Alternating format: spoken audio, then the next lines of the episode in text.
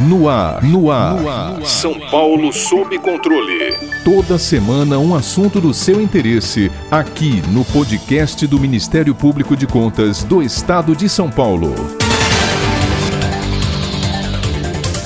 No segundo episódio da nossa série sobre a nova Lei de Licitações e Contratos Administrativos, a 14.133 de 2021, abordaremos a parte penal, ou seja, a dos crimes licitatórios. O novo dispositivo revogou e substituiu, desde a sua publicação, os crimes previstos na Lei 8666 de 93 e concentrou a matéria criminal em capítulo específico do Código Penal. Para entendermos as mudanças trazidas pela nova lei para esse tema, convidamos convidamos o renomado professor de Direito e Processo Penal, promotor de Justiça e autor de diversas obras jurídicas, Dr. Rogério Sanches Cunha. Professor, o legislador previu um período de convivência de dois anos entre a nova lei de licitações e o regime antigo. Somente ao final desse prazo é que as regras anteriores serão finalmente aposentadas. Contudo, os dispositivos penais previstos na antiga legislação foram imediatamente revogados e substituídos pelo capítulo dos crimes em licitações e contratos administrativos inserido no Código Penal Brasileiro. Aqui o senhor atribui a vigência imediata da matéria criminal e por que retirá-la de lei específica para figurar no Código Penal? De fato, nós teremos as duas leis, 8666 e a 14133, coexistindo nos seus aspectos extrapenais. No que diz respeito aos aspectos penais, a Lei 8666 foi revogada. Agora nós trabalhamos com o Código Penal. A Lei 14.133 migrou toda a parte criminal para o Código Penal. É o título 11, capítulo 2, letra B da parte especial do nosso Código. Mas tem um detalhe: apesar de a parte criminal da Lei 8666 ter sido revogada e hoje nós trabalhamos com o Código Penal, os crimes diante dessa coexistência de vigência das duas leis, os crimes vão precisar de complemento. Nós estamos falando de crimes que aparecem como verdadeira norma penal em branco. E essas normas penais em branco vão precisar dos complementos da 8666 ou da 14133, a depender da lei que está regulando o procedimento licitatório no caso concreto. Professor, um particular sem vínculo com o poder público pode cometer algum desses crimes trazidos pela nova lei de licitações? E o agente público que praticar o crime de contratação direta ilegal pode ser punido com a perda do cargo ou função? Veja, quando nós analisamos os vários crimes, vamos perceber que alguns só podem ser cometidos por funcionário público, só podem ser cometidos por funcionários que intervêm no processo de contratação, como acontece com o artigo 337, letra E do Código Penal, o antigo artigo 89 da Lei 8666 de 93, a contratação direta e legal. Outros crimes podem ser praticados por funcionários públicos ou particulares. E o exemplo é o crime seguinte, o 337, letra F, o antigo artigo 90, frustração do caráter competitivo de licitação. Aqui o crime é comum, pois o caráter competitivo da licitação pode ser frustrado tanto pelo servidor público que integra o processo, como pelo particular interessado de alguma forma no deslinde do certame.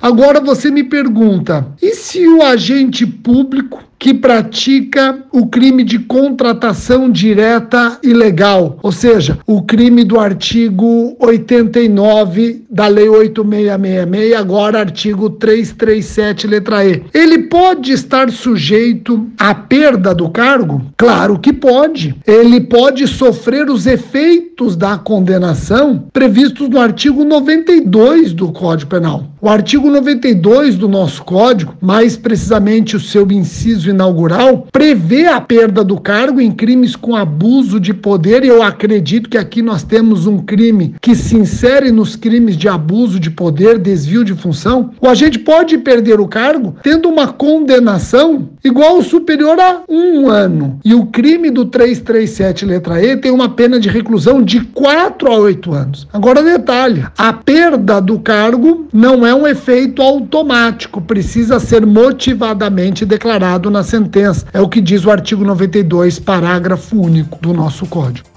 Além de prever um regime de pena inicial mais rigoroso e de tipificar novas condutas de crimes em licitações e contratos administrativos, a nova lei elevou o intervalo de penas da maioria dos delitos já existentes. A celebração do acordo de não persecução penal, por exemplo, ficou impedida em ao menos quatro tipos de crimes previstos na nova legislação, pois as penas de reclusão são iguais ou superiores a quatro anos. Professor, quais suas expectativas sobre o efeito do endurecimento endurecimento penal e se este torna mais eficaz o combate às práticas criminosas em licitações.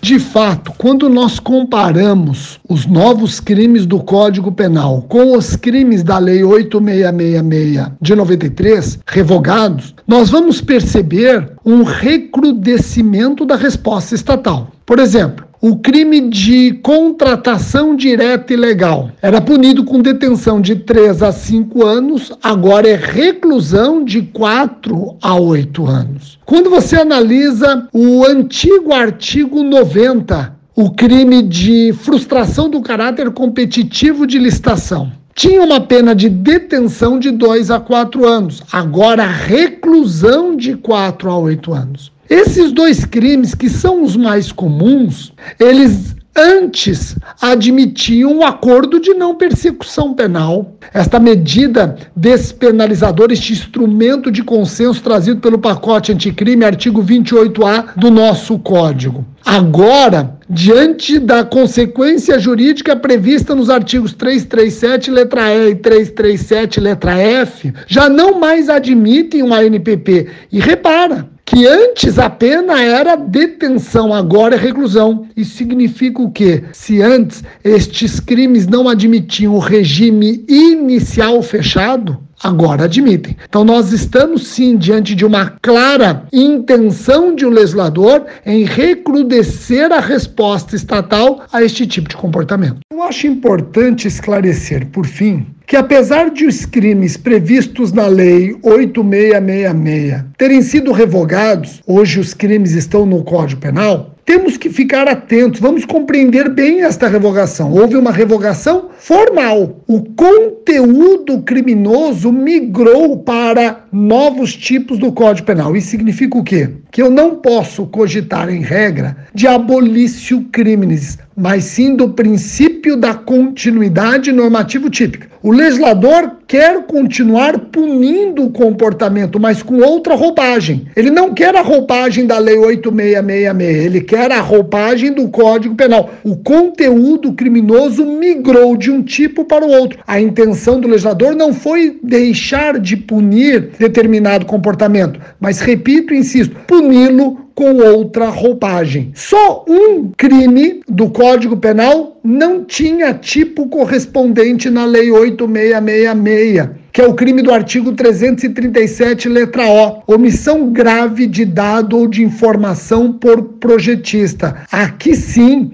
nós temos uma novácio legis incriminadora. Na verdade, na vigência da Lei 8666 de 93, na parte penal, este comportamento em que pese não encontrar um tipo específico, acabava se ajustando à falsidade ideológica, a depender da circunstância, a falsidade ideológica prevista no artigo 299 do nosso código.